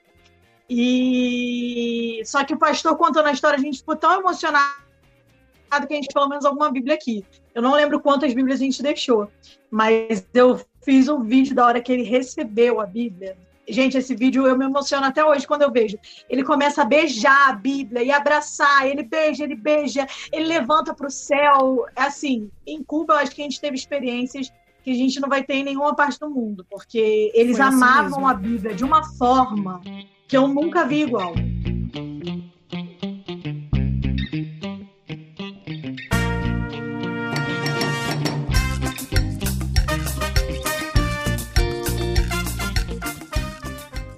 Eu lembro de uma história que foi de uma pastora, que a gente foi na, na igreja dela e ela falou que ela tinha orado a Deus uns meses antes, pedindo a Deus uma Bíblia, porque a Bíblia que ela tinha era de letra pequena.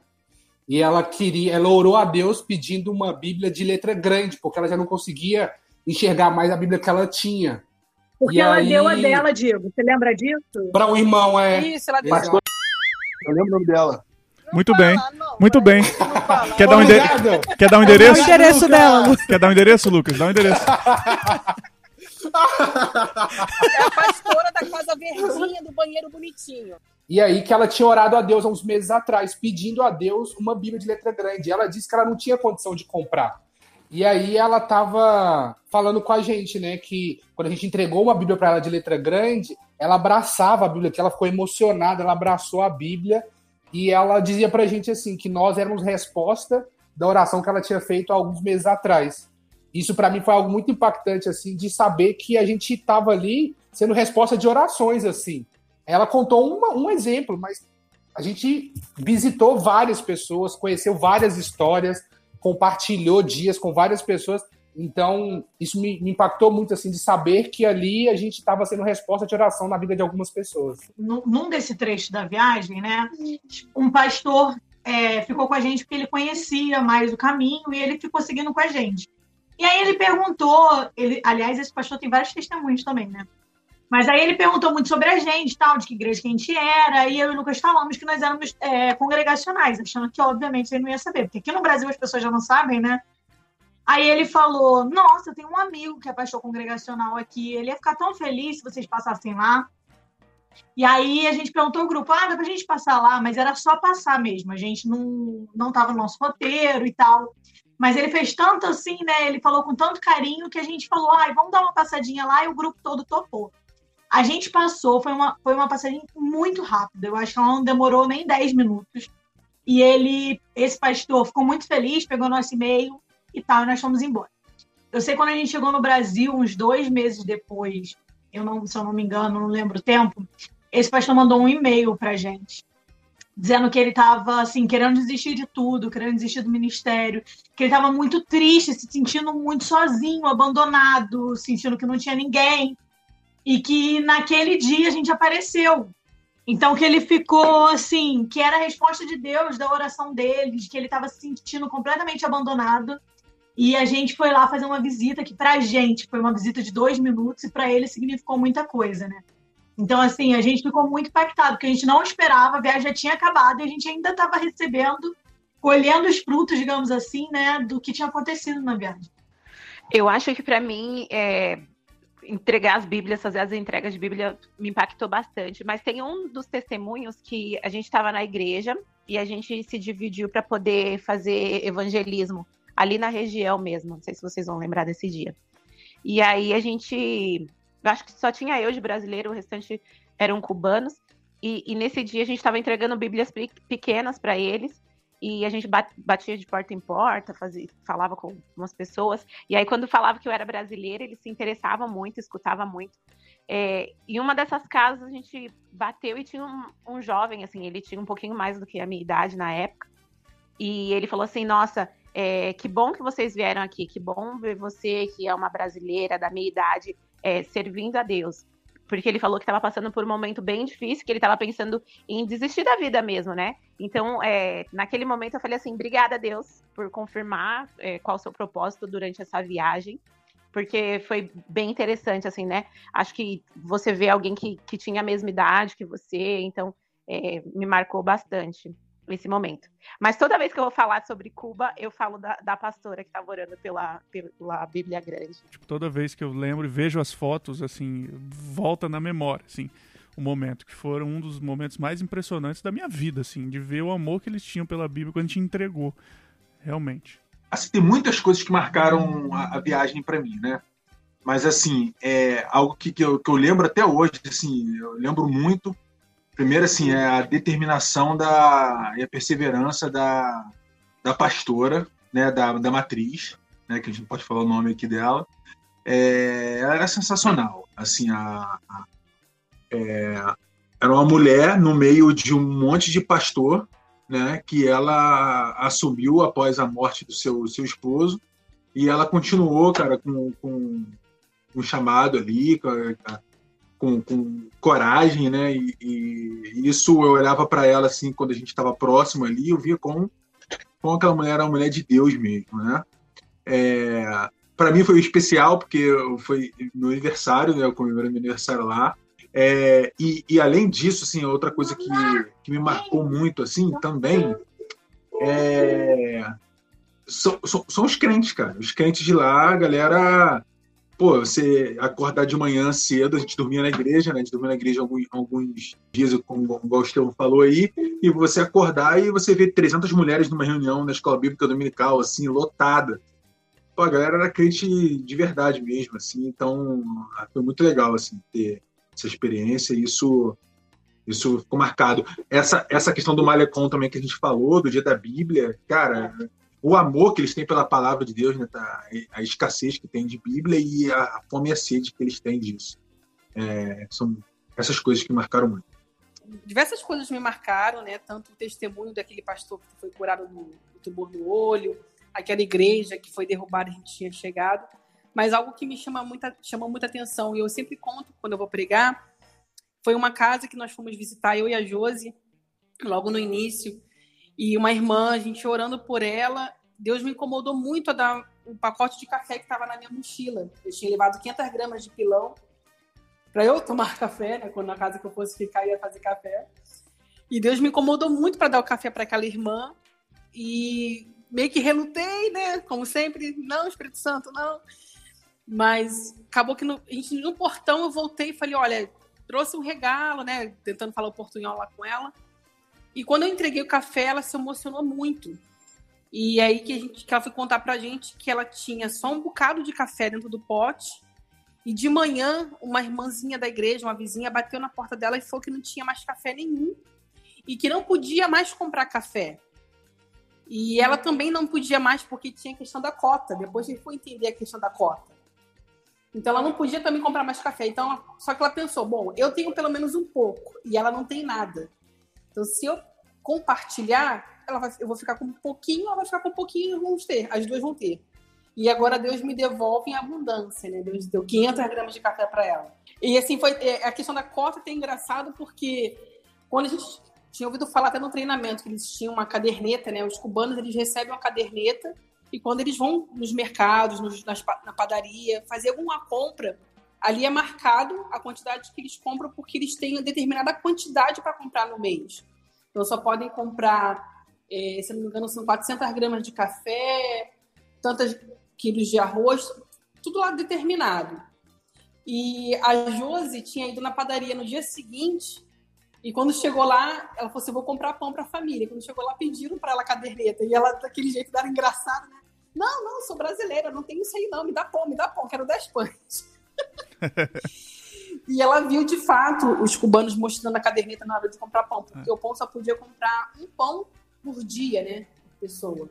Então por isso que eles partiam pão né, no meio para poder render. E, e- E a caderneta é justamente isso, eles só podem comprar a cota do mês. Acabou aquilo, não podem mais comprar, por mais que eles tenham até dinheiro, não podem comprar, tem que comprar então de forma ilegal. É, aquilo ou então, ou então né? pagar o mercado estrangeiro pagar uma fortuna que eles não têm, né? É, pagar em eu- moeda CUC. Ô, Estevão, é interessante a gente ressaltar né, que em 2013, é, Cuba era outra Cuba, né? Eu sei que está perto, mas é porque logo depois a Cuba teve uma reaproximação aí, reaproximação com os Estados Unidos, e várias coisas foram caindo, né? Ah, por exemplo, ainda é difícil comprar Bíblia em Cuba, mas não tão difícil quando, quanto a gente foi. Então, assim, várias coisas mudaram. A questão da internet. Quando a gente foi, a internet era quase que inexistente, né? Eles, eles escreviam e-mail com uma frequência muito né, longa, era muito caro, eles não tinham acesso à internet nem velocidade como hoje em dia já tem. Hoje eles têm Facebook. É, tem, tem É, 3G. É, tem, tem, tele- tem internet no celular, É. coisa que em 2013 eles não, eles não tinham. Então, tipo assim, é uma, é, Cuba também já mudou bastante É. desde desse- nesses sete anos, né? É, então, isso que a gente tá falando é, é antigo, né? Porque muita coisa mudou e melhorou, né? É, apesar de, de que muita, muita coisa não. Então, a gente não tá falando de hoje em dia, a gente não tá lá, a gente não sabe mais como está muitas coisas. Mas era assim quando a gente foi. Esse é o retrato de Cuba de 2013, né? É, eu me lembro, teve uns anos depois, de, de ver notícias de igrejas que receberam eh, autorização para ter receber container de Bíblia, por exemplo. Isso aconteceu. Então, eh, a escassez de Bíblia foi meio que resolvido por um tempo. Eu não sei como está hoje, mas era realmente muito mais restrito, né? É, não só Bíblias, né? eles também não podem receber uma, uma- algo interessante, eles também não podem receber ofertas. Eu lembro aquela situação daquele pastor onde eu fiquei dormindo, e eu tentei enviar ofertas para ele, e ele não podia receber ofertas aqui do Brasil. Ele não podia receber dinheiro nem pela West Union, nem por nenhuma outra agência, porque o dinheiro que chegasse lá em Cuba ia ser confiscado, né, digamos assim, entre aspas, e eles não poderiam receber. E o próprio cara da agência da West Union que me falou isso. Ele falou: olha, não manda dinheiro para lá, é seu parente. Eu até disfarcei, falei que era um amigo meu e tal. Não manda porque o dinheiro é enviado, permite-se enviar dinheiro para Cuba, Mas não chega. mas chega lá, não chega para a pessoa. É. Aí ele até me falou: o único país que consegue transferir para Cuba, eu não sei se ele tinha me falado, não lembro se era o Peru, alguma coisa assim, outro país. Que é o- assim, para mandar uma oferta para esse pastor, eu ia ter que mandar para uma cunhada dele, para a cunhada dele mandar não sei para quem, para não sei para quem mandar para ele. Você já perdeu o dinheiro, dinheiro ainda mais em reais, né? Ia se desfazer. Acabou que a gente teve que fazer de outra forma. Então, assim, não só Bíblias, né? Mas também até mesmo dinheiro, oferta é difícil de enviar para lá. É, é, eu me lembro, por exemplo, a gente. é, o Marcelo, que de vez em quando grava aqui com a gente, foi pra Cuba antes da gente. A gente conhecia outras pessoas que já tinham ido pra Cuba. Um, tem o pessoal de uma missão do Rio Grande do Sul que vai constantemente pra lá. E eu me lembro deles contarem uma história que eles tinham colocado, enchido a, a- a mala com Bíblia, coisa de higiene pessoal, chuveiro e tal. Chegou no aeroporto, eles abriram a mala, deixaram todas as Bíblias e levaram os chuveiros. Então, quer dizer, eles na hora ali, opa, um chuveiro, precisamos. Então, a necessidade lá é de tudo, né? Quer dizer, eu tô falando da, da época que a gente foi, né? Hoje ainda há muita necessidade, mas é diferente um pouco. É, eu lembro quando eu dei de oferta também para uma das casas que nós fomos, uma pasta de dente. Eu e a Josi tiramos da bolsa uma pasta de dente. E a mulher ficou super feliz porque ela disse que eles não tinham condições de comprar pasta de dente. É, não tinha nem papel higiênico. Lembra? Não tinha papel higiênico. Não tem, pro- não tem produção de papel higiênico no país. Então a gente também deixou muito papel higiênico lá pra eles, né? Pra mim, uma coisa que marcou muito era ver a, a ousadia da igreja diante das restrições, diante da pobreza, diante da escassez, né, tão palpável. Eu era, foi isso que me impressionou, uma igreja ousada. Então assim, não interessa, a gente vai evangelizar, a gente vai servir. É, aquele seminário, né, que a gente visitou conhecer aqueles seminaristas, ver a forma como eles é, estavam se preparando para ir para as nações e assim o meu lado racional tipo pensava amados vocês nunca vão para as nações entendeu vocês, não têm dinheiro é, não, não, não tem como esse era o meu lado racional mas de ver que tipo não interessa, não interessam as nossas dificuldades, não interessa se as circunstâncias dizem que não, nós confiamos em Deus.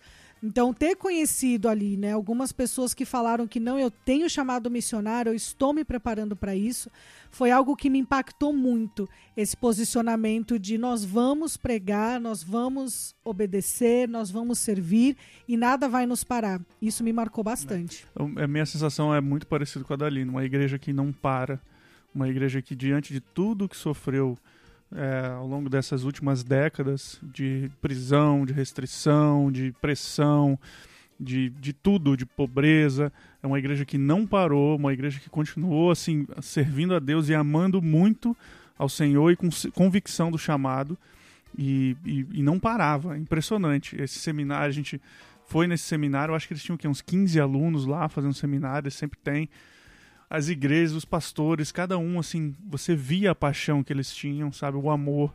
A igreja que a gente foi, que tinha sido derrubada meses antes, é uma igreja de 800 membros, uma igreja doméstica de 800 membros, que o governo tinha ido derrubada. A gente chegou lá e viu os escombros.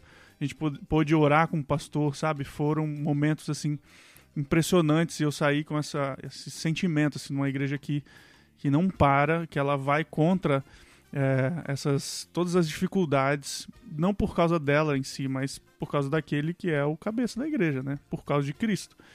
E, e é uma igreja vencedora nesse sentido. E eu me lembro assim de, de, ter ficado impressionado na época dos números, assim como a, a, a, os, eu acho que os cristãos da ilha representavam, evangélicos representavam 10% de Cuba já naquela época, que era 12 milhões de habitantes, é um milhão e poucos de evangélicos convertidos. E a despeito de toda a perseguição, de toda a ideologia, e, e por causa desse, dessa convicção, desse amor do povo, né? E, e, e, cada momento, assim, impressionante. Isso aí foi uma das melhores viagens que a gente que eu, que eu fiz, com toda certeza. Não, aí o Estevão falou dessa igreja, né, que a gente foi ver, que eles tinham derrubado tal. E o pastor dessa igreja, gente, estava ali todo chateado, desmotivado, sem vontade de cantar uma bela canção. Porque, né? Tipo, pô, os caras derrubaram aqui minha igreja, a gente não pode mais se reunir. Apesar disso, ele estava recebendo todo o apoio da pastora, da sede e tudo mais. Aí, gente, já tínhamos falado pro Diego, amado, não fala espanhol não. A Nemarda tá aí para traduzir, né? Me poupe, se poupe, nos poupe. Aí o, aí o Diego vira lá e a gente, tipo, ali falando palavras de encorajamento pro pastor e tal. Diego me vira pro pastor e fala: Pastor, mi nombre es Diego, eu sou de Brasil. Pastor, é um horror estar acá. Em vez de falar honor, que é honra, ele falou horror. Gente, a cara do pastor ali. Mano. Ele tava triste. Ficou triste, ficou aquele clima pesado, aquele silêncio, todo mundo pensando. Não, mas ele entendeu, a gente tá brincando, né? Ele entendeu. ele entendeu sim, gente. Mas o Diego. Altas e foi pérolas. aí também, na, orando por esse pastor, que a gente tava lá orando e o Lucas gritava, né? Por favor, Jesus! Foi, a gente. Ah, é? Explica isso, Jesus! Explica isso! Explica, Jesus! assim Por mesmo. favor, Jesus! A A gente- gente... orando, pedindo e ele gritava. Agora, uma coisa engraçada é que essa igreja que foi derrubada foi por conta de uma denúncia, não sei se vocês lembram. Sim, por conta do fiscal de rua. Vocês lembram que a gente até tirou foto, de, existiam pessoas na rua e elas têm uma plaquinha na casa escrito fiscal da rua. Ou seja, os fofoqueiros aqui do Brasil fazem trabalho de graça. Em Cuba, existe mesmo fiscal de rua e que denuncia né, para o governo o que está acontecendo.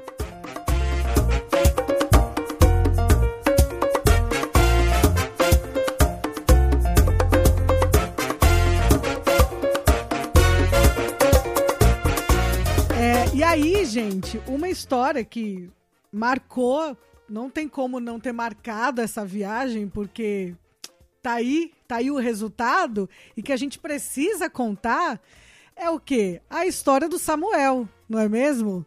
A Tati é aquela pessoa assim que se não for para fazer vergonha, ela não sai de casa, né? E aí a pessoa foi até Cuba para mandar profeta cala boca, entendeu? A pessoa Não a foi pe- bem assim. a pessoa não me- foi bem assim. Ah, Eu tava lá, eu vi, eu tava, eu tava do lado, eu tava do lado. É engraçado um parênteses aqui. Tem, a Aline tem uma tia que diz que ela estava orando uma noite e ela sentiu uma presença no quarto, né? Muito forte, assim. E ela começou a repreender. Sai em nome de Jesus, o, o diabo, né? Não sei o que e tal. Só que aí chegou um momento que meio que Deus falou com ela: Não, não era o diabo, era um anjo que eu mandei pra te abençoar e você expulsou ele. tá de parabéns. É mais ou menos isso, a Tati. Foi, foi tipo isso que a Tati fez. Gente, então, como a Tati falou lá no início, ela foi pra Cuba, né? Deixou marido e a filhinha Analice, que na época tinha dois anos, né? E desde que eu conheço Marco e Tati, eles falam, né, que desde quando eles namoravam, o sonho da vida deles era ter uma filha e só, uma menina chamada Analice e só. E aí, depois que nós os conhecemos, a Tati engravidou. E aí era uma menina, chamou a Analice, e aí pronto, tipo, ok. E aí, assim, o objetivo da vida alcançado, era isso que a gente queria mesmo, pronto, não precisa de mais nada. Aí a gente lá em Cuba, lembra que a gente falou que o grupo dividiu, depois quando a gente se juntou novamente, a Tati contou pra gente que uma das casas lá que ela foi, a mulher foi orar por ela e falou o quê, Tati? Ah, dentro de todas as coisas que ela falou, ela virou e falou assim: Tienes um erro? Eu falei, sim, tem, tem uma filha. Ela, não, não, tienes um erro? Falei, não, menino não, tem uma filha. Ela, "É, Deus te dará um erro, um barão, ex Samuel. Eu falei, não, não, Deus não vai dar, não. Deus já me deu minha filha e tá muito bom, minha irmã. Muito obrigada. Aí ela, não, Deus te dará um erro. Eu, não, não, não, não, não. É meio que assim, é que não tenha acreditado, mas eu achei que ela tava só retribuindo o fato de eu ter abençoado ela, ter orado por ela e tal. Eu falei, não, não, tá bom, muito obrigada, e pronto, fui embora. E a Josi ficava, Deus falou que vai te dar um filho e você fala que não? Deus falou que você fala que Josi. Ele não veio de Deus, não, Josi. Deixa isso pra lá. É, e a gente, pô, a gente é cresceu em igreja pentecostal. A gente tá Exato. acostumado com as profetadas aí de vez em quando, né? Mas é justamente por isso, né? Eu era da Assembleia. Então, Tati, Então, mas, assim- mas o crente normal, o assembleano pentecostal, o que, que ele faz? Ele ouve a profecia e fala: Ah, tá bom, bom, amém. Mas você ficou ali duvidando, deu, rebatendo na boca ali, entendeu? É crente rebelde isso aí. É, não, ela é muito rebelde, cara. Não, aí eu na viagem, quando eu contei pra vocês, aí vocês ficaram me zoando, eu falei assim, não, se isso for de Deus mesmo, Deus vai confirmar. Foi. Aí a pessoa E fez aí, o quê? né? Aí nós vamos Desafio- fazer a prova. Aí a pessoa desafia Deus, aí Deus fala, então eu vou ter que me amostrar agora. Aí, beleza, fizemos lá a viagem no último dia, pra gente voltar pra van do sétimo dia descansar. O pastor lá da igreja que a gente dormiu foi orar com a gente, a esposa dele tava junto também. Aí fomos lá, se abraçar, se despedir, agradecer e tal. Ele foi orar com a gente. E aí, gente, O fogo caiu. o fogo cai. E aí, Deus, que é justo, que é amor, mas é justiça, o que, que acontece? Tava assim, posicionado na rodinha: Nemaida, Tati e eu. Aí a mulher do pastor chega na Tati e, fala, e começa a falar com ela. Fala, ah, você é como uma palmeira. é, o vento, por mais que seja forte, por mais que ela pende para um lado e para o outro, ela não se Ele não quebra. precisa entregar a profecia inteira, não. E não é sei o coisa quê. pessoal isso aí. Não, mas isso tudo bem. Fica, você, nosso ouvinte, você, nosso ouvinte, Essa receba essa palavra. dessa palavra, acredita? Aí, ó. Falei, você, nosso ouvinte, receba essa palavra também. Aí ela foi falando isso, e eu e a Nemaida aqui, ó. Eu e a Nemaida, a gente só foi colando ainda mais perto da Tati pra ver se viu uma Os confirmação. crentes, em vez de orar, tava querendo fofocar a mensagem de Deus. A profecia de Deus pro Era outro. pra, era pra ajudar na profecia, né? É, exatamente. É, tava tipo sussurrando assim: fala do Samuel. Exato. Não, e, e aí beleza. Aí nisso, aí a Tati, ai, amei. A Tati ali super fazendo a humilde, recebendo a palavra da pastora. Aí a pastora vira e fala: Você tem um filho? Aí a Tati, não, não, não, não, não, não, não, não, não. Aí, tipo, a gente, Tati. Você tá mandando a, a pastora se calar, você tá mandando a profeta se calar. Eu não acredito. Deus agora vai pesar a mão no grupo todo por sua causa. Você é o Jonas desse grupo. E não sei o quê. Aí a Tati, tipo, olhou assim pra mulher. Puede hablar. pode falar, tipo, com a maior cara de derrota. Mano, a pessoa vai pra Cuba pra, orar, pra estar com a igreja perseguida, aí o cristão perseguido vai orar por ela, entregar uma profecia, ela não quer receber. Entendeu? Não quer, gente. Aí o que, que ela falou, Tati?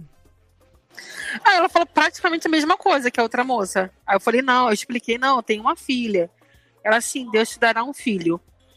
Aí eu tentando ser mais educada, eu falei assim, sim, mas eu já tenho uma filha. Ela, sim, mas Deus te dará um filho, um menino. Então, foi bem específico quando falou, né? Deus te dará um menino. E falou de novo Samuel. Não, ela falou que será como Samuel. Mas falou Samuel. Eu, eu, entendi, eu entendi que assim, é como um ministério, né? Como um homem, né? A, a pessoa, né? Digamos assim. Não, fa- falou, falou Aí eu- Samuel. Amém. Aí dessa vez eu falei só amém, abaixei a cabeça e falei amém. Aí eu mandei, logo quando a gente chegou no, no, pra dormir, a gente chegou no, no hotel que tinha internet, eu mandei uma mensagem, SMS pro Marco. Olha, eu vou logo te falar, Deus falou duas vezes aqui que eu vou ter um filho. E detalhe, Tati, que no Brasil, Deus já tinha falado também, já tinha, tinha? me falado, já. Mas, mas assim, para edificação dos nossos ouvintes, então aqui vai. Primeiro que, eu- quando eu tive analista, já foi muito difícil a minha gravidez, porque eu sou uma pessoa que, que tem endometriose, tem útero invertido, tinha vários problemas hormonais, eu não, assim, cientificamente, eu não poderia engravidar. Engravidei da Annalise. Já foi uma gravidez um pouquinho mais complicada, mas tudo bem. E depois eu comecei a fazer tratamento hormonal, porque eu tinha muitos problemas hormonais. Então, é, humanamente falando, eu não teria como engravidar. E eu já tinha decidido que eu não queria mais engravidar, por conta dos problemas que a gravidez poderia me causar. Tanto é que a gravidez do Antônio foi bem difícil, foi muito mais difícil que a da Annalise. Mas assim, humanamente falando, é, tanto é que a minha, a minha médica aqui no, no Rio, ela falou, se você quiser engravidar, você tem que me avisar pra gente começar um tratamento de fertilização. E bastou apenas um mês. Um mês. eu tive que parar meu tratamento hormonal para poder colocar o DIU. Nesse período que eu parei o tratamento hormonal, eu tive, tive meu ciclo normal e aí eu engravidei do Antônio. Não, e eu ainda, e eu ainda fiz chá de revelação, né? Gente, a pessoa tava lá, aí a gente ficou atazanando ela, né? Não, anos, anos atrasando, porque Foi. demorou. Não, vai vir. Ela, não, gente, para com isso, nada a ver, não vai. Eu falei, Tati, não tem problema não. Vai chegar um momento, vai chegar um momento que você vai estar no banheiro com um teste positivo na mão e você vai me ligar. Você, e aí eu vou atender o telefone, eu já vou até saber. Eu falei, tá no banheiro, né, Tatiana? Teste deu positivo, né? Eu sei que vai chegar, vai ser quando você menos esperar. E ela, não, de jeito nenhum e tal. E assim, gente, a- nós criamos uma conexão muito boa ao nosso grupo, a gente ficou muito amigo e tal. E aí nos falamos até hoje. Foi com certeza assim, o melhor grupo que, que a gente já viajou. Aí, cara, eu sei que depois da viagem a gente criou o grupo no WhatsApp, estamos no grupo até hoje, a gente se fala até hoje e tal. E, e a gente de vez em quando ficava, né? Tipo, e aí, Tati, já engravidou? Ela, não, gente, para com isso, não sei o que, nada a ver, nananana. Gente, eu sei que dois anos atrás, pouquinho antes, pouquinho antes de Estevão e eu nos mudarmos aqui para os Estados Unidos, estava eu jantando e aí de repente chega uma mensagem de WhatsApp para Tati para mim, da Tati para mim, com um vídeo. E, a- e aí embaixo do vídeo ela mandou a seguinte mensagem: assiste e cala a boca. ela escreveu desse jeito. Aí eu só respondi: não preciso nem assistir. Eu já sei.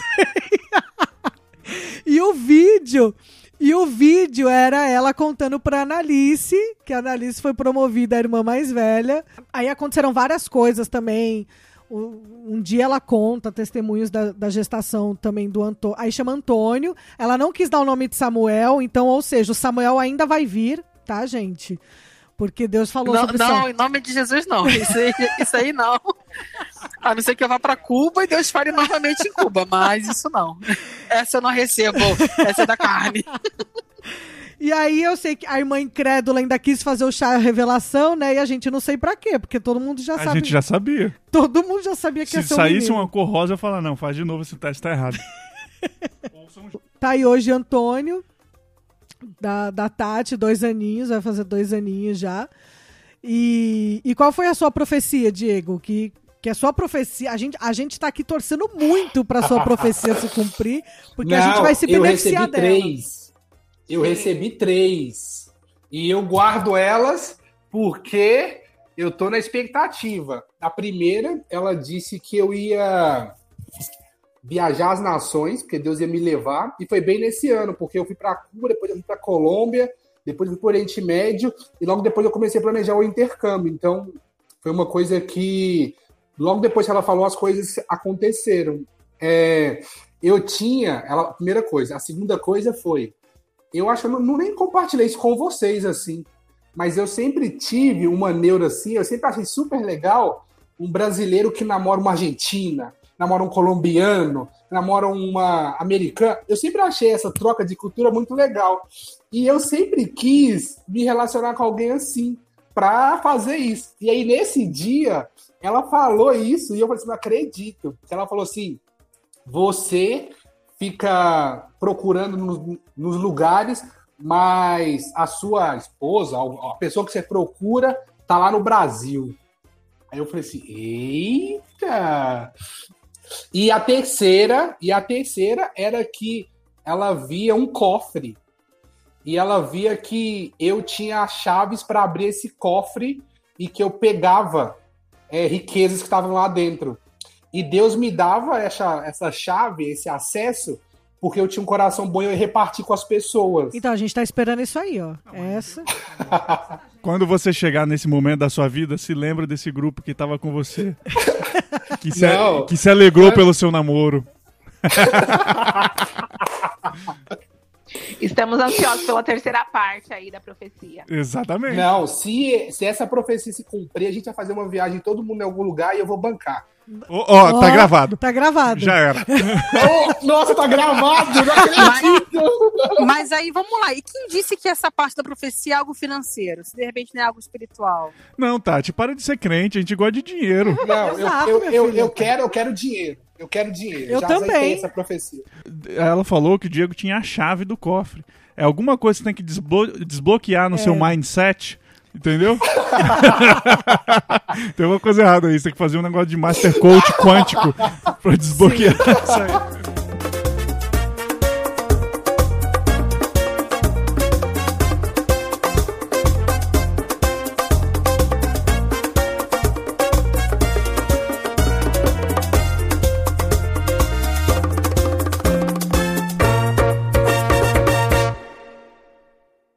Gente, foi muito bom participar com vocês. Eu acho que Cuba daria histórias a perder de vista, né? Porque cada igreja tinha pelo menos um testemunho. Cada pessoa que a gente conheceu, até o Antônio mesmo, né? Tem testemunho sobre ele, sobre a vida dele, né? De como ele se converteu e se tornou que, né? é, o que ele é hoje na igreja, enfim.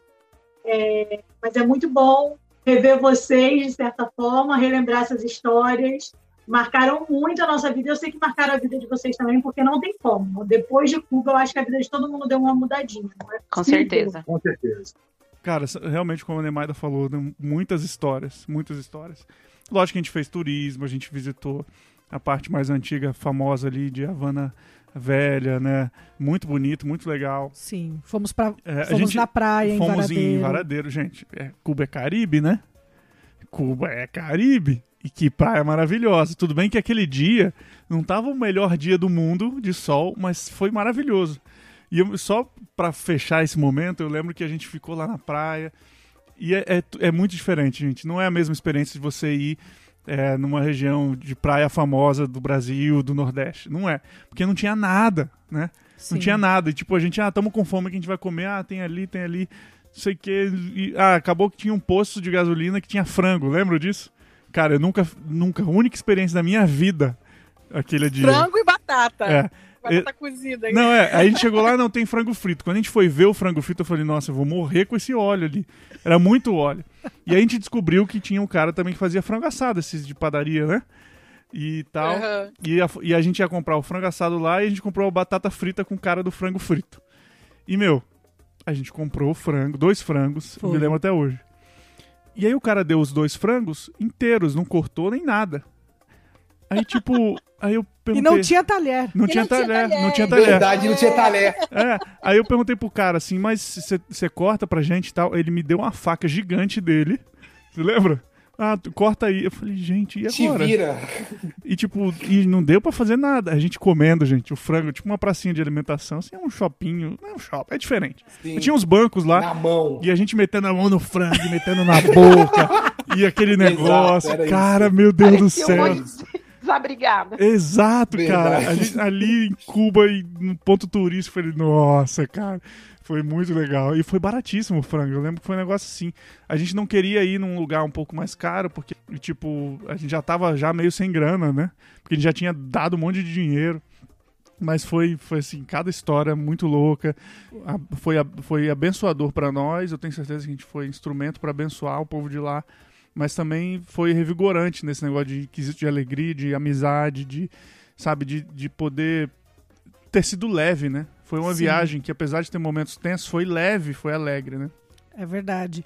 E o nosso objetivo de compartilhar tudo isso com vocês, além de proporcionar boas risadas, mas também para que você ore por Cuba, ore pelos nossos irmãos que estão lá, ore para que a igreja continue ousada, para que a igreja continue seguindo a Jesus Cristo acima de tudo, para que hum, o Senhor continue ali dando direção, dando sabedoria e abrindo, né, para que para que aqueles que ele chamou para as nações, eles de fato possam ir, né? Ore pela provisão do Senhor, ore para que haja salvação, né, no, no governo. Enfim, ore por Cuba, ore pelos nossos irmãos. Ore pelos governantes de Cuba para que, que eles possam, sabe, fazer sempre o melhor pro povo Sim, em geral. Cuba é um país extremamente pobre. A gente não entrou em questões políticas e nada aqui. Não é o momento. Não que a gente queira fugir disso, mas são outros outro objetivo. Mas é um povo, gente, é um povo que te recebe de um jeito maravilhoso. A gente se sente em casa. É Sim. como, como se fosse é, brasileiro. Cara, a gente se sente em casa. foi, foi assim, muito em casa. nenhum mesmo. dos países que a gente foi, pessoas, cara, cubano é como e eles amam brasileiro de todas as formas. Então, é um povo que merece viver melhor, sabe? Então, ore não só pela igreja, mas pelo pelo país, pela nação e porque eles realmente precisam. É, e a gente espera que esses testemunhos que nós compartilhamos, principalmente sobre o amor que eles têm pela palavra de Deus, a gente espera que isso tenha marcado você te- e te incomode para que você ame a palavra de Deus, para que você passe tempo, invista tempo da sua vida é, conhecendo mais a Deus através da palavra dele, meditando nessa palavra, vivendo essa palavra também. Então a gente espera que esses testemunhos também tenham te encorajado e te incomodado para você se questionar. Poxa, aqui eu tenho liberdade, eu posso ter todas as Bíblias que eu quiser, de todas as traduções, e o que, que eu tenho feito a respeito? Então, gente, muito obrigada mesmo por terem participado. Deixamos aqui o nosso beijo pro Cangaço e pro Renato, que não puderam gravar com a gente. Saudades Mas- da Josi. Saudades da Josi. Ah, nem fala. Ela vai, ela sempre vai fazer muita falta. É, e obrigada, obrigada mesmo, Tati, Dandara, Diego, pela participação de vocês. E é isso, gente. O que eles não contam na igreja, a gente conta aqui.